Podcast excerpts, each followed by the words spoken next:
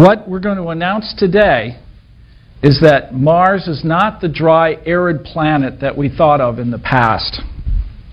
Today we're going to announce that under certain circumstances, liquid water has been found on Mars. Liquid water has been found on Mars. Liquid water has been found on Mars.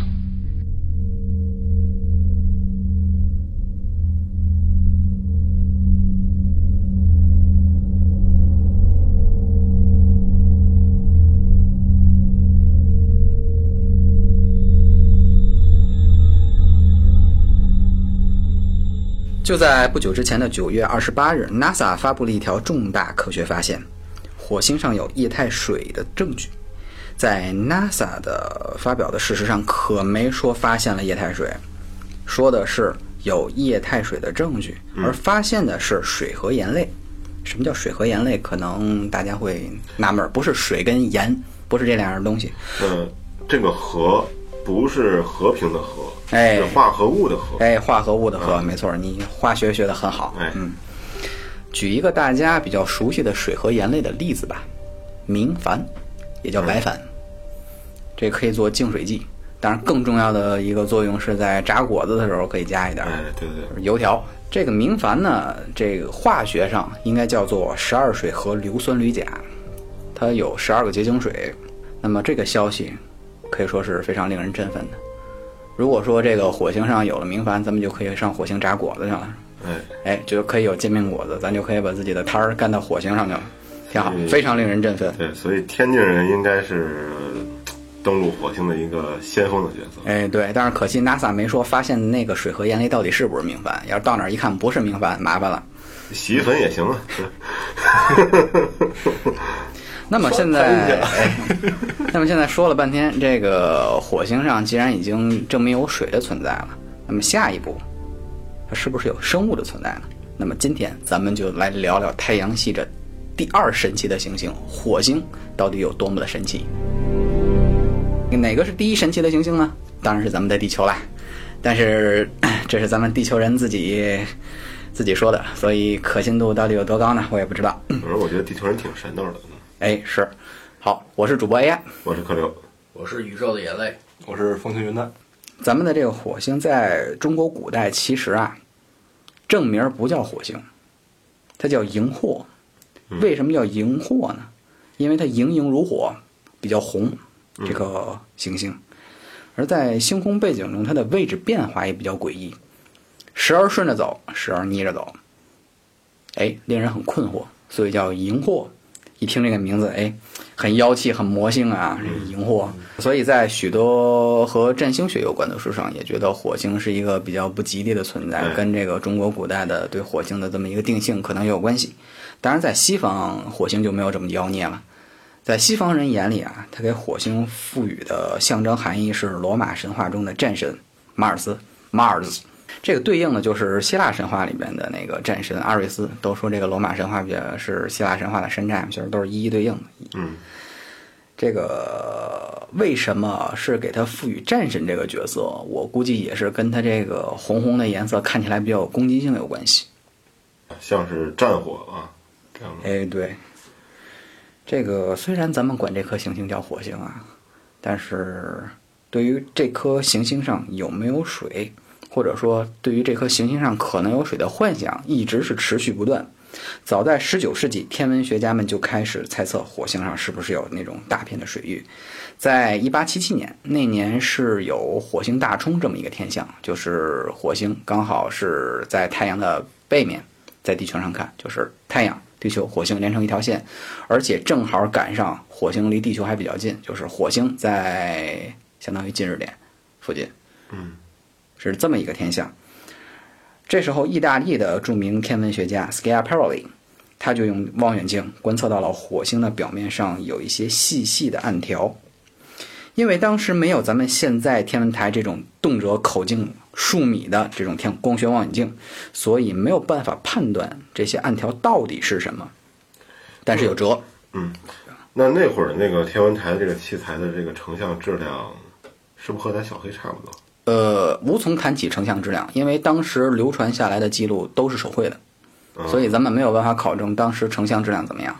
那那些流传下来的设备的话，有没有这种好事者做这个复原啊？然后再以当时的工艺、以当时的材料，然后我们现在再去看一看，有没有这种可能，嗯，这还真没听说。是吧？嗯嗯这个没有人在这个有好器材的情况下，在室内烂器材到底会会怎么样？嗯，是玩天文的人可能还没有那么怀旧啊。咱们话再扯回来，Schiaparelli 当时其实已经是一个非常有名的火星观测者了。在此之前，他已经把火星上的一些比较有特征的大块的地貌给做了命名，是以各种大陆啊、各种海、各种湖这种名字去命名命名的。那么，本着一致性的原则，他就把这些新发现的暗条命名为 Canali。这个在意大利语中是河道的意思。你想，大亮块是大陆，大暗块是海，那小暗条自然就是河。这个命名可以说是比较顺理成章的，这个就好像是吃饱之后会犯困一样，显得非常自然。但是有一个问题，那会儿美国人把 Schiaparelli 的著作翻译成英语的时候犯了一个错误，他把 canal 翻译成了 Canal。Canal 在英文中是运河的意思，而这个运河啊，它跟一般的河不一样，运河是人挖出来的，所以说这一下，哐，美国那边就炸锅了。有运河，这说明有高等智慧生命啊。而这件事的罪魁祸首就是著名的美国天文学家兼商人兼作家兼数学家的 Percival Lowell，而他一直坚定的宣扬火星上是有高级智慧生命体，为什么呢？因为这这就是他说的，他他翻译的把这个 canali 翻译成 canal，这就是中二病一旦犯起来就治不好了。嗯。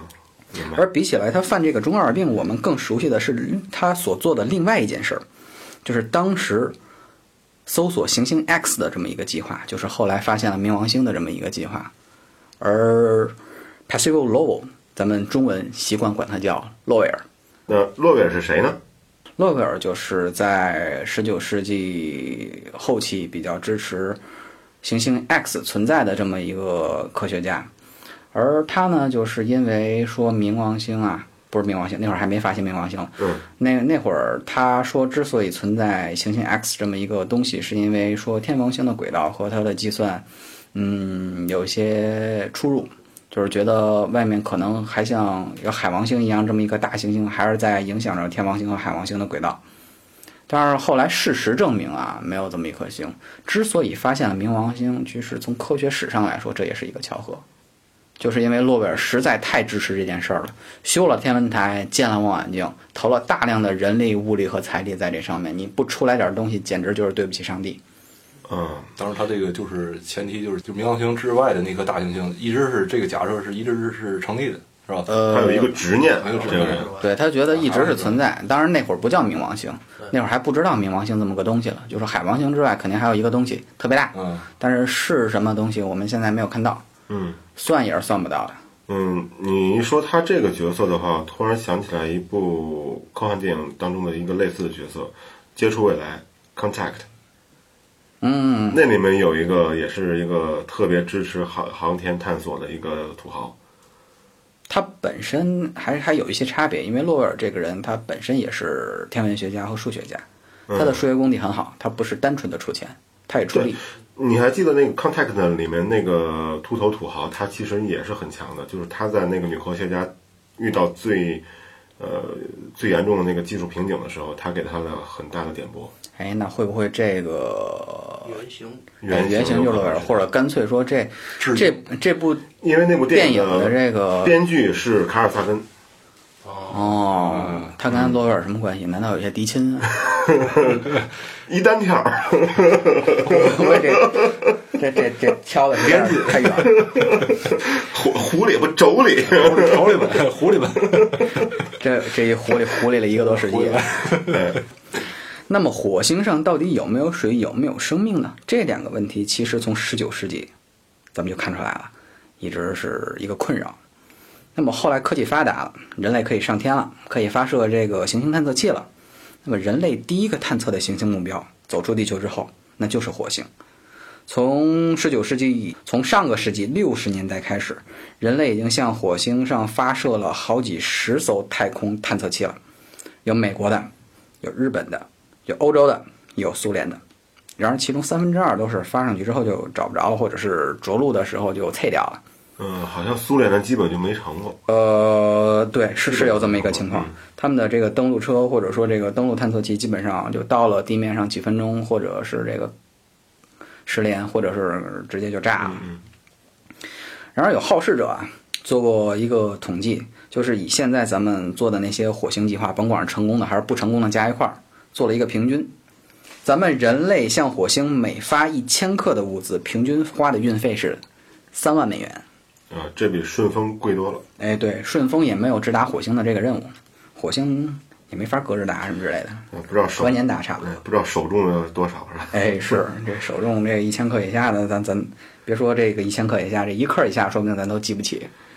我相信以后会有的。嗯像咱们比较熟悉的火星探测器有什么好奇号、嗯机遇号、勇气号，什么凤凰、火星快车啊，这这类的，这都是大家比较熟悉的，也是这个比较成功的案例。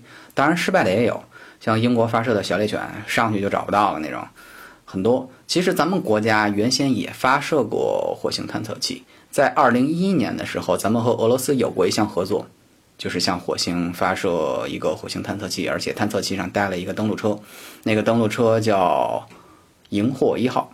可能有些这个听众朋友们还有印象，在二零一一年的时候，前期其实还是做了一些相关的报道以及相关的宣传的，但是后来之所以没有后续的报道，是因为它升上去之后，在地球轨道变轨的时候，它就变成鬼了，挂掉了。啊，真变鬼了。哎，真变鬼了，最后坠落在了太平洋里，所以这件事儿就不了了之了。从那之后，咱们也没有后续的火星探测计划跟进，所以很可惜。中国的火星探测车如果想登陆火星的话，还需要一段时间。那这次火星又发现了存在水的这种证据的话，会不会刺激咱们国内的这些计划？嗯，这个很难说。我觉得当务之急还是把咱们那个 X 射线调制望远镜发射上去再说，那个比较省钱。好，先看清楚再说。哎，对，当然，可能前些日子我们俱乐部有那么几个航天系统的游客过去，好像说好像也在有会有相关的动作。那那太好了。如果说这个有机会的话，咱们不知道会不会像美国那些火星登陆车，会带一些个咱们地球上的纪念品，比方说每个人的这个名字啊，每个人的记忆啊，带上带上火星，这个还是很不错的。你说到这个，我想起来，在我上高中那会儿，就是大概二十一世纪初，哦，那会儿你是二十九岁吗？呃，还没到二十九岁。啊、那么在那会儿，有美国的这么一个登陆火星的一个探测器的一个计划，他说是向全球征集一些信息，就比如说，你可以在上面留一句话，大概那个话反正就是几十个字儿那种，十几个字儿那种，然后他会统一的刻在一个光盘上面，然后扔到火星上面。然后当时我们同学们那会儿专门找了一个周末，大家上十块钱一个小时的网吧，上了一个小时网吧。那会儿特别好的是还不需要翻墙，啊，那会儿去 NASA 网站完全不需要翻墙，虽然网速慢一点，但是都还可以。然后把我们自己的名字啊、自己想写的一些话，全都写在上面。二零零一年，二零零一年，我想想啊，哎，二零零一年是不是火星奥德赛啊？应该是，我这里有记录，是在二零零一年 NASA 发射的这个火星奥德赛号嘛。然后它上面什么带了伽马射线光谱仪啊，那种什么什么的一大堆器材，有可能是这个。不过这个火星奥德赛好像没有这个登陆车吧？那反正应该是有着是有着陆的一些东西在上面。啊，有可能会会有一些着陆的东西，但是我我也记不太清楚，因为二零零一年那年我还在刚刚上刚上高刚上初中或者小学毕业，嗯嗯嗯嗯，哎，那会儿我还完全不懂天文是怎么回事儿，是是是。那那那会儿你离二十九岁更远。我离二十九岁更远，啊，现在也不近，其实。超过去了。没事儿，一会儿还还那个 那叫什么伪本影？二十九岁的伪本影。还能逆行回来。哎，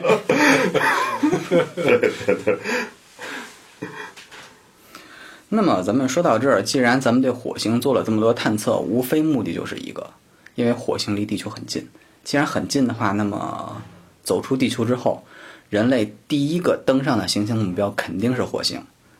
为什么呢？因为金星太热了，虽然金星离咱更近，嗯这这四百多度谁也受不了。嗯，再加上硫酸雨，哇，哎，是，知道火星有大气了，而且火星上还有水，甭管是什么形态存在的，它有水。那么咱们登陆火星应该更有信心了。那么下一步就是火星上面建殖民地啊，那些就是科幻的这些东西，看了看能不能实现了。不过我觉得啊，第一步肯定还不是上火星建殖民地，应该是月球。嗯，嗯，对那么多氦三的原料是吧？哎，不用太可对惜了。是，所以我我觉得我特别支持刘慈欣的这个观点，就是说，与其说我们玩命的去环保，或者说怎么样的，就不如去开源，因为我们现在在地球上的环保更多是节流，不如说去开源，去向外太空去拓展，就是寻找更多的资源。不要被重力束缚了灵魂，是吧？哎，对，咱们说了这么多 NASA 探测到的火星，那咱们在望远镜里看到的火星会是一个什么样子呢？呃，我的观测经验应该是在咱几个里算是比较少的，在业余天文观测当中，我所看到的火星就是一个一个红红的一个球。在二零零三年火星大冲那一年，我有幸用过一些比较高端的器材，那是参加北京天文馆的活动，然后用了一下那边的高桥镜 FSQ 幺零六，看到的火星多多少少能看到极冠，啊白白的有一点。然后其他的就是更清楚的说那些所谓的刚才说到那些什么海呀、这个陆地啊、运河啊那些所谓的细节，我是没看到过。那这个那个什么雷，Schiaparelli 呃，帕帕洛雷，他的这个想象力是实在是太太高强了。也有可能他们当时用的望远镜的口径还是比咱们业余天文望远镜要大一点儿要大嗯几十公分，可能还是有的。对，而且咱们现在应该利用咱们现在的技拍摄技术的话，应该能够叠加出一些细节来，应该我觉得应该可以，回头咱们可以试一下。哎，而且我还想到一个问题，因为当时他们观测的时候没有现在这么高超的摄影技术，甚至连干板都用不上，没法摄影，直接就是手绘。所以会不会，我不知道你们有没有这样的经验，就是看望远镜里面的星象时间长了，你感觉那儿没有的东西也会好像感觉存在点什么玩意儿。多了好多星星。对，很有可能就是他们看这个火星的时候也会存在这这种问题，就是盯的时间太长了，然后看出来一些乱七八糟没有的这些飞蚊这些帐啊什么的。哎，对对对，条什么之类的。再加上那会儿的这个玻璃的制作工艺，对和一些透镜的制作工艺，它可能玻璃里面有本身有一些纹路，它也没有分出来，应该有也也是有这样的现象。玻璃里面的纹路，要是折射望远镜的话，应该看不出来，可能会让一些这个相质有损害，但是玻璃里面的纹路肯定不会呈现在这个成像上。嗯。而且那会儿我觉得最大的问题，并不是因为工艺的这么一个问题，还是因为摄影记录的缺失，没有办法你去把它照成照片，然后仔细的分辨它上面的细节，只能用目视，而且黑灯瞎火的，你还得这边儿一边画着一边看着，啊很容易产生一些错觉。啊，那边儿好像那个时代的这个天文学家都有一个特异功能是吧？两个眼同时睁着是吧？哦，对对对，这也不算特异功能，在这个上中学的时候做过一些生物实验。对对对，对，画那个细胞就得一直对对对，我特别讨厌那个。嗯嗯，看完了之后，你就会发现，这个上完课之后，两只眼睛不同轴，啊一只眼睛可以看左，一只眼睛可以看右。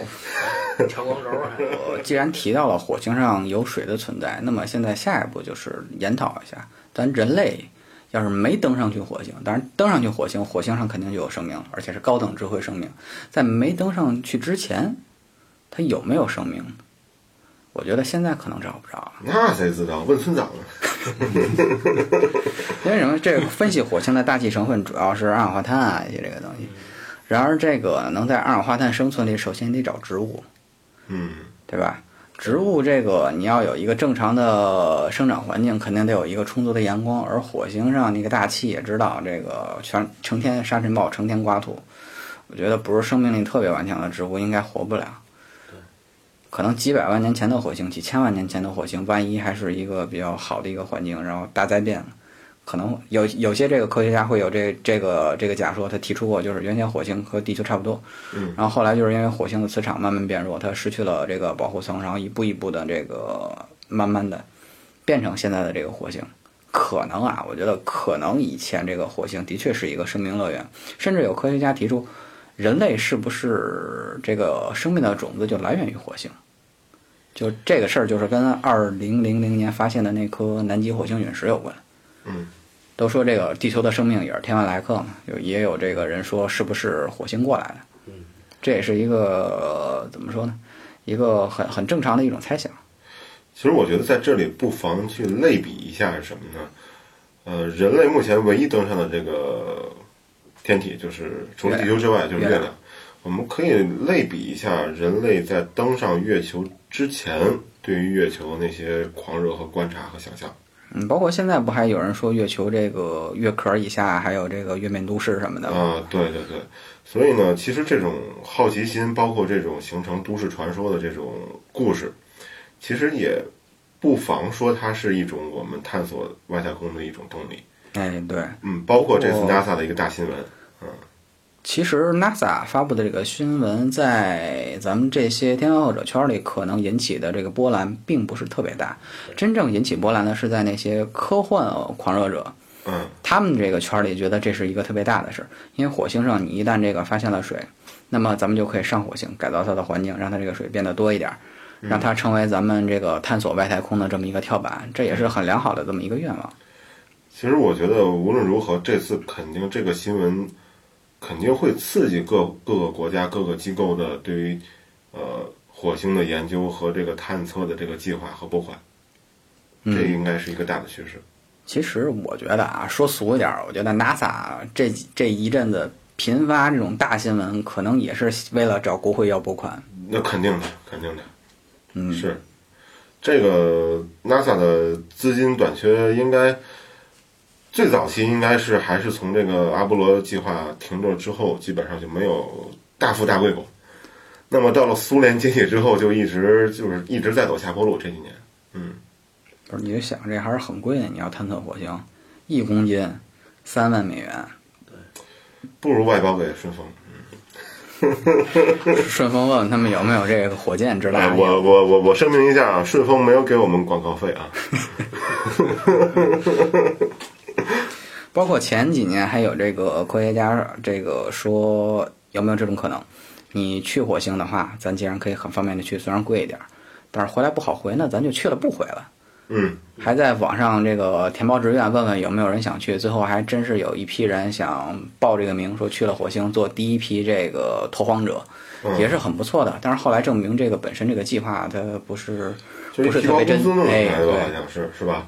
我好像我的一个朋，我的一个朋友的朋友是当年还入入选了最后这样一个候选人名名单当中，嗯，但好像就不了了之后了，对，嗯其实本身说这件事儿啊，不管它是一个真的还是假的，或者说是一个皮包公司弄出来的这么一个噱头，你只要这个当时报名了，我觉得你就是有一定的勇气。你作为一个真是一个知道自己有去无回的这么一个拓荒者，你还要勇往直前的去那儿报名，还要去火星，那真是一种不是宇国际主义精神，这是一宇宙主义精神，嗯，很厉害其实。我说的悲观点，还有可能是，嗯哼，厌世者啊，在地球上活的，呃，怎么说呢？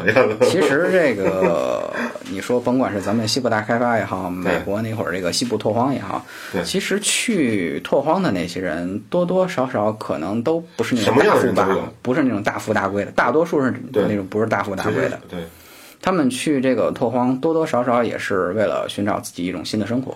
对，然而，其实咱们现在生活都算是还算是比较这个舒服的吧。你可能就会不会去想我去开开拓一片新的天地，但是你要真是把你这个人类的生活逼到墙角里，终于有一天，地球你没法待了，那你是不是要出去这个拓荒，出去这个移民？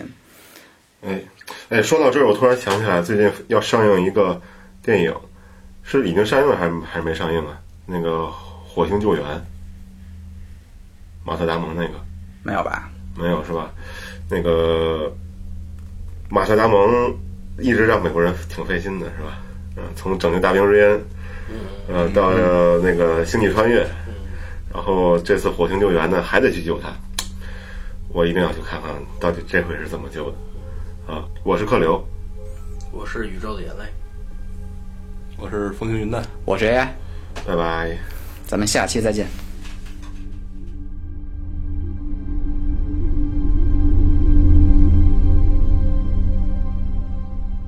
猎星奇谈网络电台现已在三个主流播客平台上全面上线。安卓手机用户可以下载 APP 荔枝 FM 或喜马拉雅 FM。苹果手机用户请打开播客应用，也就是 Podcast 应用，搜索“猎星奇谈”四个字。您的收听与关注是对我们最大的鼓励。如果您觉得节目还可以，请不要吝惜您的赞，并点击订阅，这样您就不会错过我们的每期节目啦。猎星奇谈是星空猎手天文爱好者俱乐部官方电台。我们的俱乐部坐落在天津市蓟县盘山脚下。想要与我们取得联系，有以下几种方式：登录微信，搜索“星空猎手”，找到并关注我们的微信公众号；登录 QQ，加入我们的 QQ 群：四六六二七幺七七八；登录新浪微博，搜索“星空猎手”，关注我们的官方微博或者给我们私信。这里是属于天文爱好者的地盘，快快加入我们吧！